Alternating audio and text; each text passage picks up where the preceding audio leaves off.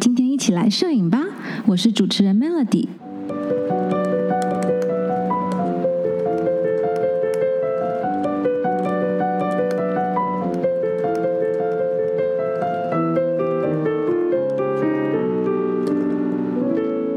大家喜欢拍照吗？感觉拍照啊，就是在生活中记录每一个小细节的方式。其实我们仔细想一想啊，拍照它在生活中是训练美感还有观察力最简单快速的方法。这一集呢，Chris 会和我们分享如何在生活中运用观察力和想象力去接触摄影。那 Chris 呢，他有非常丰富的摄影经验，他曾经担任金马奖的平面摄影师，还有国家两厅院、霹雳布袋戏等等大型海报活动剧照的专业摄影师。那他也有一个摄影界的灵魂刻画师之称。这一集呢，我们会听到。Chris 和我们分享摄影中的美感和实际操作的一些小建议。那这个呢，对喜欢摄影的朋友们呢，其实都可以找到一些不一样的灵感和方向。那我们就开始吧。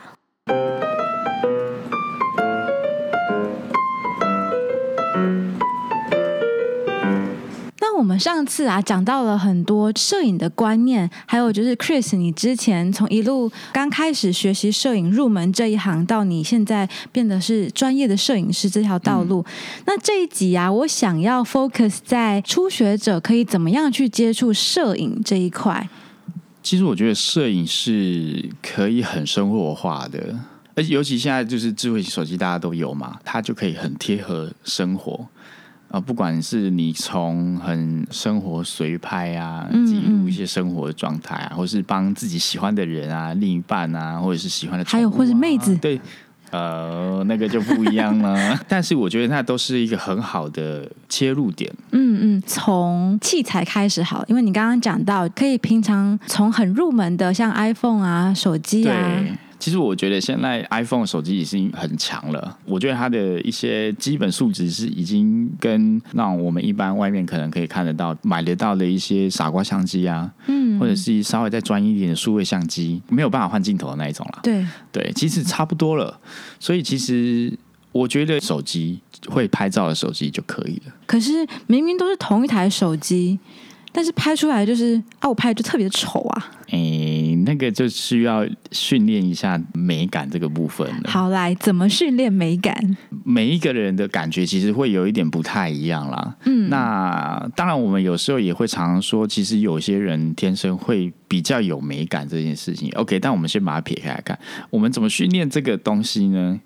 我们可以去从呃生活周遭的，比如说颜色，你可以去观察一些现在流行的颜色，它怎么去搭配的。从哪里观察？你如果很喜欢逛街，你一定会看到很多服装上面会有，它可能不会只有一个颜色，那它这个颜色它怎么去配，然后是舒服的。先以第一个观念是舒服的为主，先不要管强烈呀，或者是特别啊。然后再去看哈，然后去细看。那你你不会只有看到衣服，你一定还会有看到有一些专业的设计的东西，海报啊，那些照片。你可以去看看大家去运用那些颜色怎么去搭配，然后完成一个很漂亮的画面。嗯，先先去观察颜色这个部分。OK，so step one，先观察颜色。对，嗯哼，我会觉得这个会比较容易一点。因为我们生活周遭有很多很多不一样的。那你可以先去分辨，之后呢，开始观察你自己生活周遭的一些小东西。例如呢，你家里面你可能会有，嗯假设你很喜欢咖啡，你会不会买很多的咖啡杯？会吧。那你在挑咖啡杯的时候，你会怎么样去挑选它？就选一个我看顺眼的。OK，看顺眼是很重要的第一件事情，因为每个人喜欢不一样嘛。你买到这个咖啡杯之后，就会想要开始帮他拍一个漂亮的照片嘛，对不对？记录一下，哦，我咖啡杯很漂亮那种感觉。嗯，那你就可以拿着这一个咖啡杯，开始在你家里面的各个角落去试试看，放在哪样的角落里面，用你的手机拍的时候，它看起来很舒服，然后这杯咖啡好像很好喝。对，所以这个就讲到了构图这个概念嘞。对对对对对。那在构图上，你会有什么建议？一般的话，手机其实会有一些构图的辅助，譬如说 iPhone 里面会有一个井字格、九宫格。对。那我们通常比较常运用的，譬如说我们才刚开始接触摄影的话，比较不知道怎么构图，比较常运用的会是在九宫格，它总共会有四个点的接触点。那四个接触点会是一个，就是我们在视线比较容易先注意到的地方。OK，所以你可以先把尝试你想要表达的重点物件先放在那四个点上面，就可以先试试看。我们要尝试看看把重点物件放在九宫格上。对，没错的。那我们现在已经达成了第一个部件，就是说，哎，你开始知道说，哦，把一些重点部件摆放在九宫格上面，可以吸引人家的目光。那再来很重要的一个就是光线嘛，对，现在就是光的艺术，摄影就是离不开光。对，跟光，所以你需要去观察你生活周遭的光线来源，自然光、窗边自然光透进来的感觉是不是很漂亮？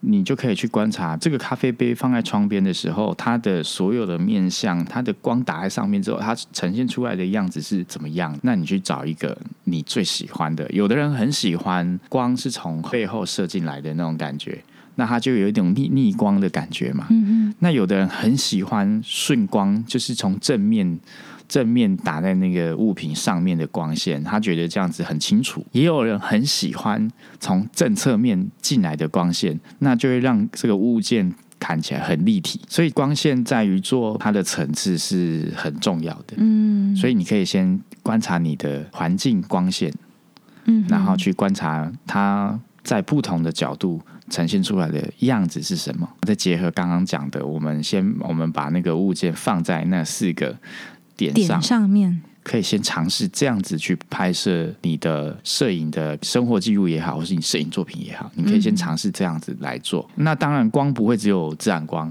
当然还有你可能会有台灯啊，嗯或者是天花板的灯啊，照明用的灯啊，那些都是可以运用的。那每个光的颜色其实反射在物件上都会不太一样，哎，没错，但是我觉得一开始可以先不要去理会它反射在物件上面光线不同颜色这件事情。嗯对，因为我觉得先去抓到说怎么样子去看到它你喜欢的那一个方式嗯嗯为比较重要的第一个优先。当然你可以简化了，哈，你简化的话，你就是可以试着就是用单纯的单一个台灯嗯当做单一光源。，OK OK，先来做，再慢慢的增加其他的部分。还有一个点，我觉得很有趣的是，呃，有的时候你在用单一光源的时候，常常会让另外一边看起来比较暗，对那怎么办？对啊，怎么办？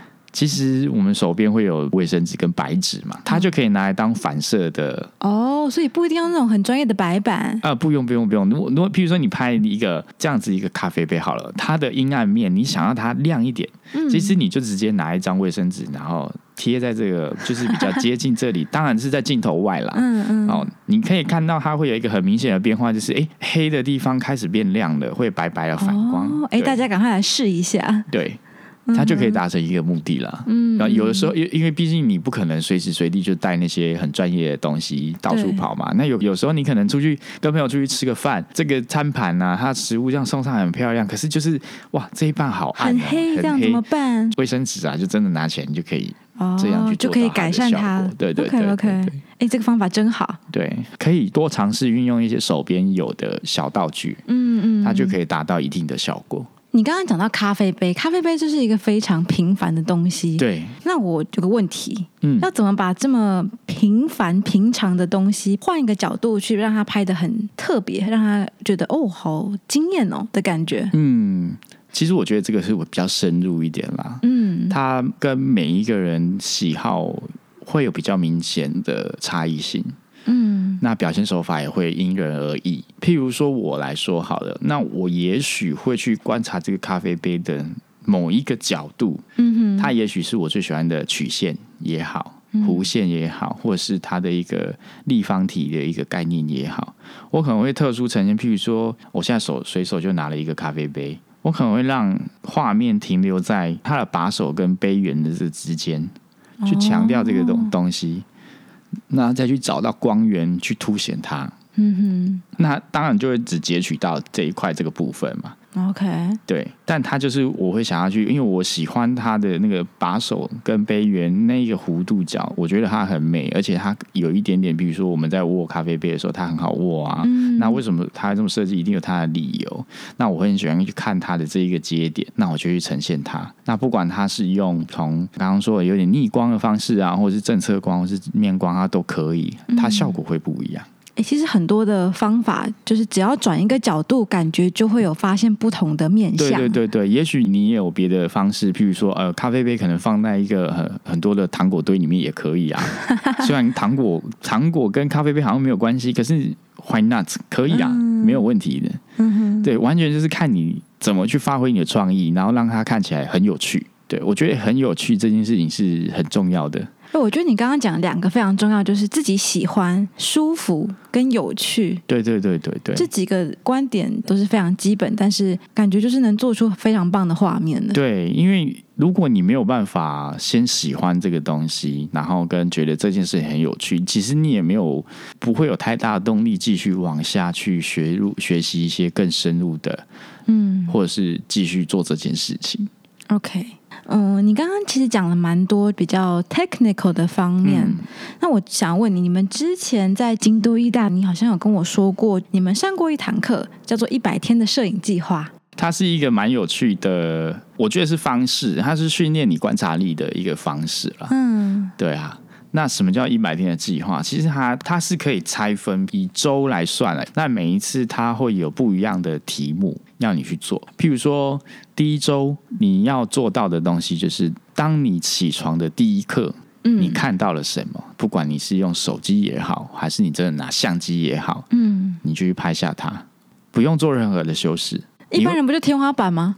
哦，很多人会是天花板啊，但是我觉得它可能会有不一样的呈现。譬如说光影，你去观察，尤其是像譬如说我的房间是在窗边的，嗯，所以其实每一天天花板的呈现的样子是不同的。因为你起床的时间都不一样，对还有天气也不一样。，对，没有错，所以它就会有不一样的呈现效果嘛。嗯那你去观察它，去记录它，然后你你慢慢的你会发现，你开始拍的角度啊，或者是看法、啊、使用的方式啊，也会有点不一样。虽然你只是拿了，可能我像我就是拿手机，嗯，天花板这么大，对，为什么一定是整面的天花板？为什么不可以是天花板的一个小角？因为反正我看到的第一眼看到的是天花板，那天花板它就是我的标的物。那标的物这么大，你可以去找它的，譬如说它的角落啊，或者它有光的地方、没有光的地方，还是他整块，或它是拍一半，还是他跟着窗户拍。反正我的重点还是天花板。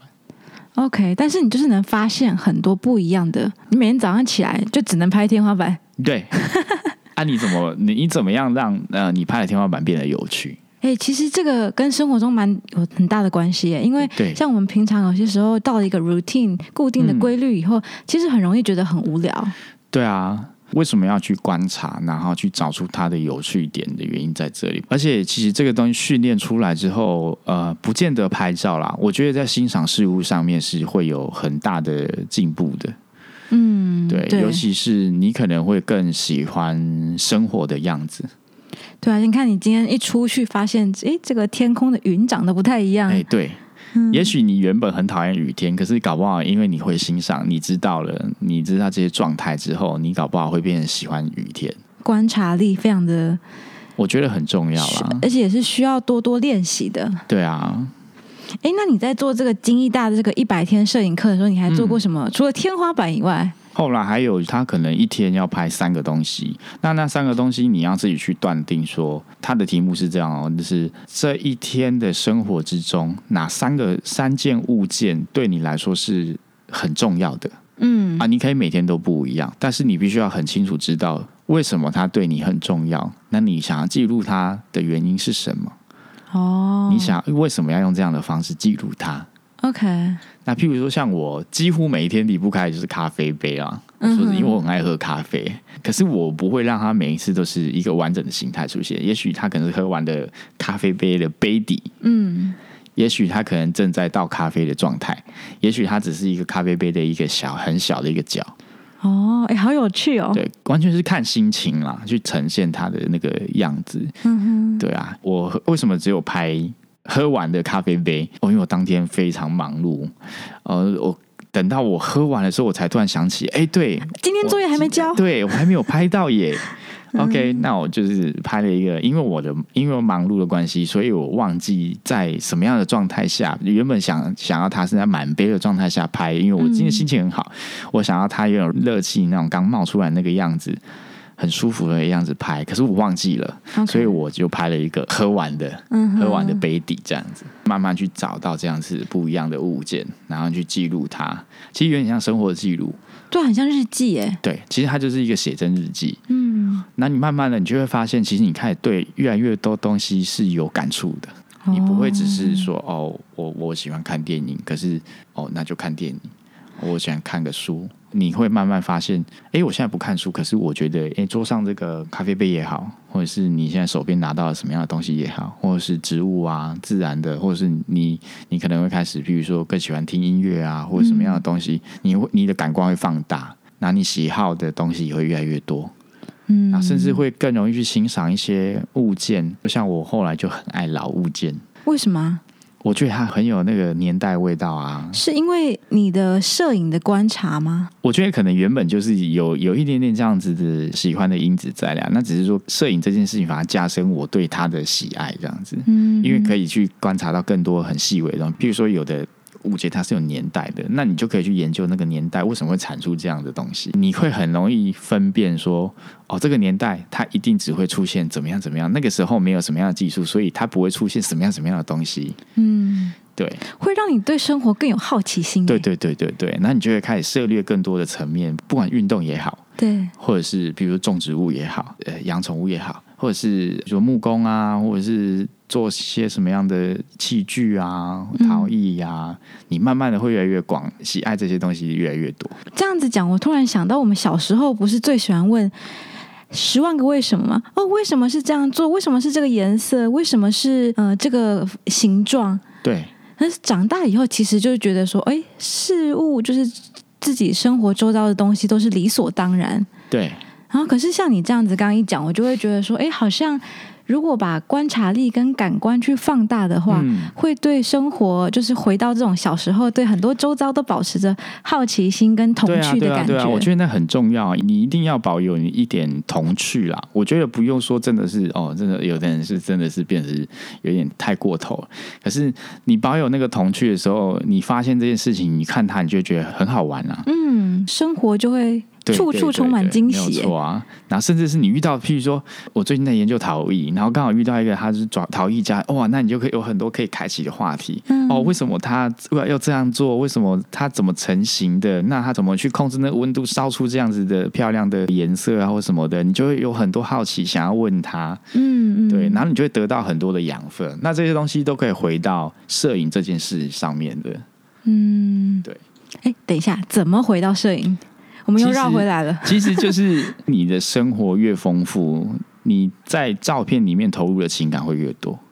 嗯，所以像我自己的相信的一件事情是，摄影它是不会骗人的。嗯，那会骗人的都是摄影背后的那个人。哦，怎么说？好深奥啊！对。我为什么会这么说？因为其实有的时候我们会用一些话术去包装照片这件事情。可是我为什么会说摄影不会骗人？原因是因为它会很直观的把你的一些内心状态去投射进去的。如果你真的很爱这个东西的话，你并不会为了拍而拍。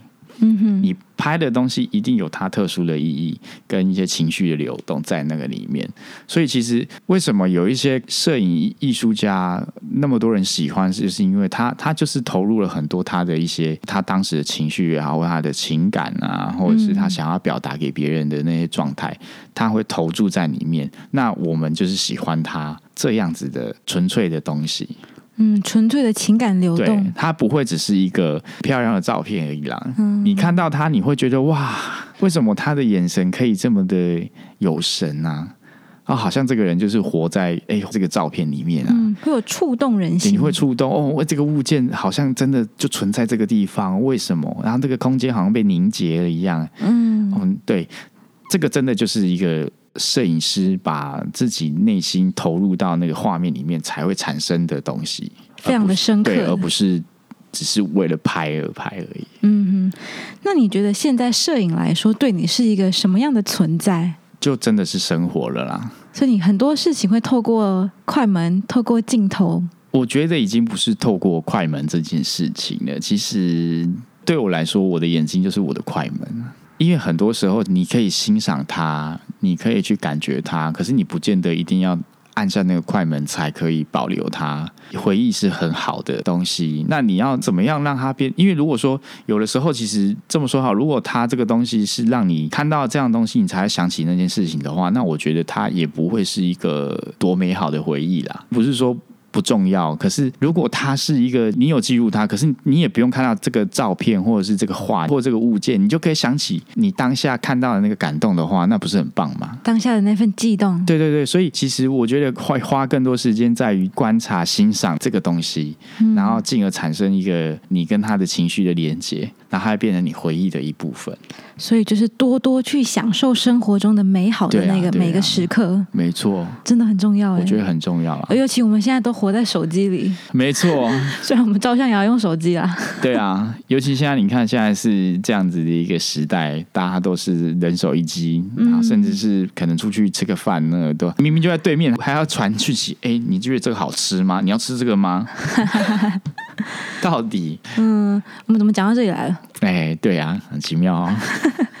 好，那你觉得你会怎么样建议我们新手想开始对摄影这一块想要多发展的？我觉得要先很清楚知道你为什么想要走这一条，更进一步的做这件事情，不管是什么样的理由都好，你要先很清楚知道为什么你想要这么做。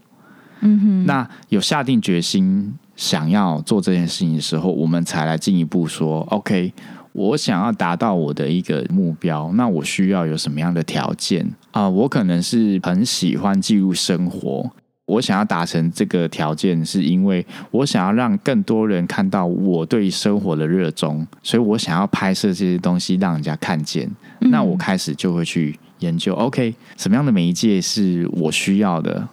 你进一步要选择器材的时候，就已经不是只有，比如说你手机也算是一个媒介嘛。对。那底片相机也是啊。那数位相机又分很多种，哪一个才是你需要的？你需要去思考看看。如果你没有要走到商业这一块，其实你不用去考虑太贵的相机，也许呃一个足够让你运用的就可以了。嗯哼。对啊。那最后，我觉得摄影其实就是一个，听你这样讲，好像就是一个观察力跟想去享受生活的一个每一个瞬间的快乐所记录下来的一个艺术。对啊，因为我我觉得所有艺术应该都一样啦。我觉得生活是一件很重要的事情。嗯哼，嗯，它就是一个养分嘛。那我们要怎么去享受呢？怎么去享受呢？嗯，好问题。或者是我们可以有什么样的给自己一个什么样的 project？像一个像我们生活中可能上学啊、上班啊、下班下课以后，我们平常可以怎么做？因为毕竟我们今天讲摄影嘛，那我们把它拉回摄影好了。我觉得大家也许可以练习，就刚刚讲的呃那个摄影日记这件事情哦。你不要只是为了拍而拍哦。呃，也许我们可以开一个功课，就是给大家玩玩看。好，就是 homework time，大家注意听。在这一周里面呢，你每一天什么样的物件？摆在什么样的位置，让你感觉到心情愉悦，或者是你今天心情很荡，你想要表达你心情很荡的状态？什么样的物件，什么样的场景是你觉得很符合你心情的？我觉得你可以先把它记录下来。一天一次吗？呀，一天一次。对，那一天，那你拍完了这个东西之后，我们可以一个礼拜后，我们再大家一起来看看，分享一下你为什么会想要拍这样子的东西。那我们再从这之间里面去探讨，说到底摄影这件事情跟生活有什么样的关系？嗯，你必须要先有感觉，必须要先从自己的内心出发啊。总而言之，言而总之，没错没错。OK，就我们刚刚 Chris 开了一个很有趣的呃 side project 给大家。我其实很期待看到大家去做这件事情的。嗯，我会很想要看每一个人对于这样子的一个开启这一块之后，能够拍出什么样子的画面。嗯哼，哦，那样生活的感觉呀，或者是内心的情绪也好，我很期待在这个 work 里面去看到，看到这些东西。有没有一个方向，一个 guideline？刚刚讲的就是哦，很按照自己平常生活的，但是可以拍个，例如说可以拍什么样的东西？拍什么样的东西？其实我觉得没有特别限定哎。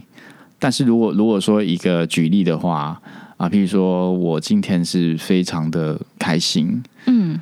那那开心的程度，也许跟中乐透可以吗？好，我今天我今天有中乐透的感觉。哇，中乐透的话，那你还需要拍照吗？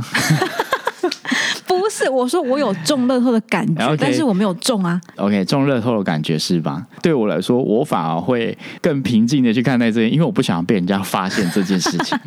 好，所以我可能会拍一个非常的很很普通的战乱的那个桌面啊，就是让人家假象以为我还在。很努力的工作，但是这个画面有很开心的样子吗？它的那个物件可能散落的方式可能会跟平常有点不太一样哦，所以都是有玄机的。对，我也来拍拍，我觉得可以试试看哦。希望大家可以中乐透，我也想。好吧，那最后还有什么，Chris？你觉得想要分享的？我其实觉得最大的重点还是在于怎么样直面自己内心的那一块啦。我觉得那还是比较重要的啊！不论你做的是什么样的行业也好，或者是你你也是一个艺术人也好，嗯，我觉得直面自己，不管他是脆弱的。还是比较黑暗的那一块，嗯，它是很重要的一个关卡嘛。当你可以面对你自己黑暗的那一块、你脆弱的那一块的时候，你也会很容易接纳别人对你的一一切看法，你的包容力会变大，那你也不容易因为琐碎的事情而烦躁，嗯，那你就更能够去贴近你生活。快乐这件事情，你比较容易去找到快乐，那你自然而然你做出来的东西就会跟大众有共鸣。OK，哇，我们其实聊摄影，结果最后聊到的是生活。对啊，跟这个比较快乐的面相，我觉得这个真的还蛮意外的。其实蛮多人不会觉得啦，但是我觉得它是一个很有关联的。我觉得这也是你的摄影会让人觉得很温暖，而且很贴近人心，而且呢很能表达出这个 model 或是这个被拍的人的一个状态，跟他当下的写照心情一个很大的特色。嗯，对啊，因为我也不喜欢去干涉被拍的人嘛，嗯嗯，所以我比较会站在就是基本上会用第三人称的状态去，可是我的。心境却是在第一人称的角色里面。这个的方法跟这个的切入点真的是非常特别，而且非常的呃，让大家可以去思考看看的一个方向。对啊，那我们这个教学摄影集呢，就到这边。OK，哎，那我们真的要收件吗？哎，你真的要收件吗？我们真的要来收件？哦好哟，那我们来收个件吧。挺有趣，挺好玩。那你觉得要几天啊？我觉得一个礼拜就好了耶，七天就好了。七天就好了耶。所以这个叫什么？七天摄影计划？对啊，对啊，摄影日记。还有七天摄影日记。对，好，那我们来看看大家的一个整个心情的写照。呀，没错，就好好的记录这七天吧。好，那大家一起来玩一玩吧。享受摄影带来的快乐，我以为会有更厉害的字，好吧？我觉得快乐很重要啊。好 了好了。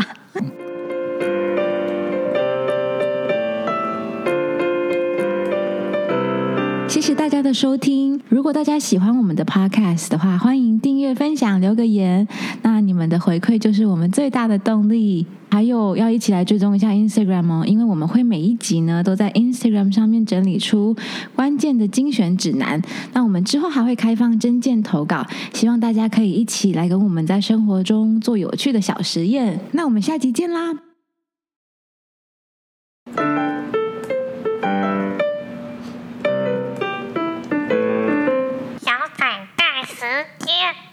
这一集呢，Chris 会，嗯，会跟我们干嘛？嘿嘿，哎呀，大家喜欢拍照。吗？